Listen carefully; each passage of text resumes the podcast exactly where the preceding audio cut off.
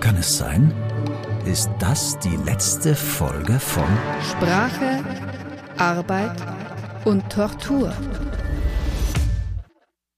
Sehr geehrte Hörerinnen und Hörer, dies wird die letzte Folge in diesem Format, die auf diese Art und Weise erklingen wird. Ein weiter so, also weitere Ergüsse aus meiner Feder zu diversen Themen, wird es in dieser Form nicht geben. Warum? Dazu muss ich kurz auf die Weltbühne schwenken. Wo gehen wir hin in diesem Krieg? Ich weiß es nicht, und ich will es auch gar nicht beantworten können, denn dann müsste ich in die Zukunft blicken, und davor hätte ich Angst. Was aber mit jedem Tag, den dieser Krieg jetzt dauert, für mich klarer wird. Es gibt keine Gewissheit.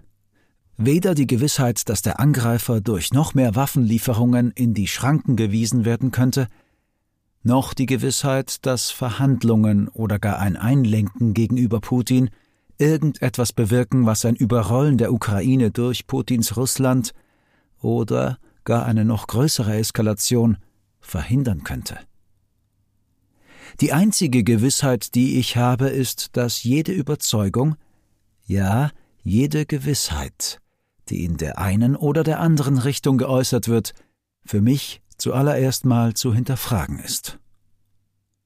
Woher will man wissen, was nützt, wenn klar ist, der Krieg ist, einmal begonnen, ein Selbstläufer.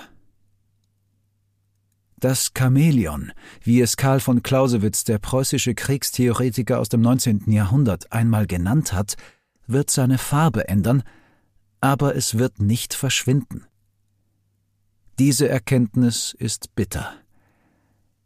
Und sie gab nun den Anstoß, dieses Format endgültig umzumodellieren, weg vom Lautdenken hin zu einem ganz anderen Ansatz.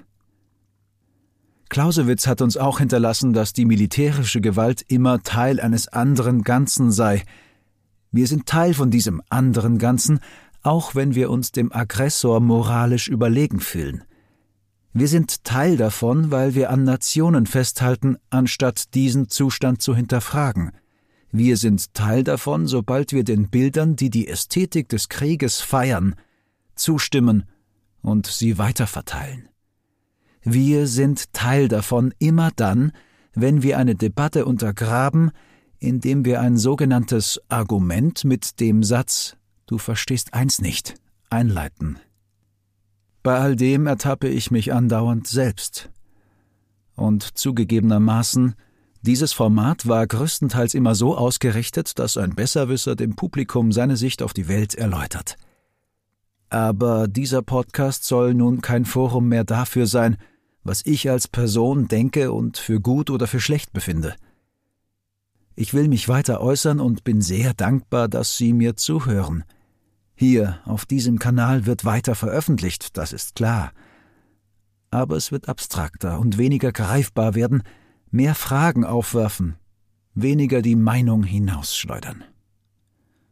Das Ziel soll sein mehr Kunst, weniger Aktivismus und vor allem weniger Gewissheiten – Danke, dass Sie bis hierher gefolgt sind und zugehört haben. Und wenn Sie mögen, machen Sie das auch weiterhin.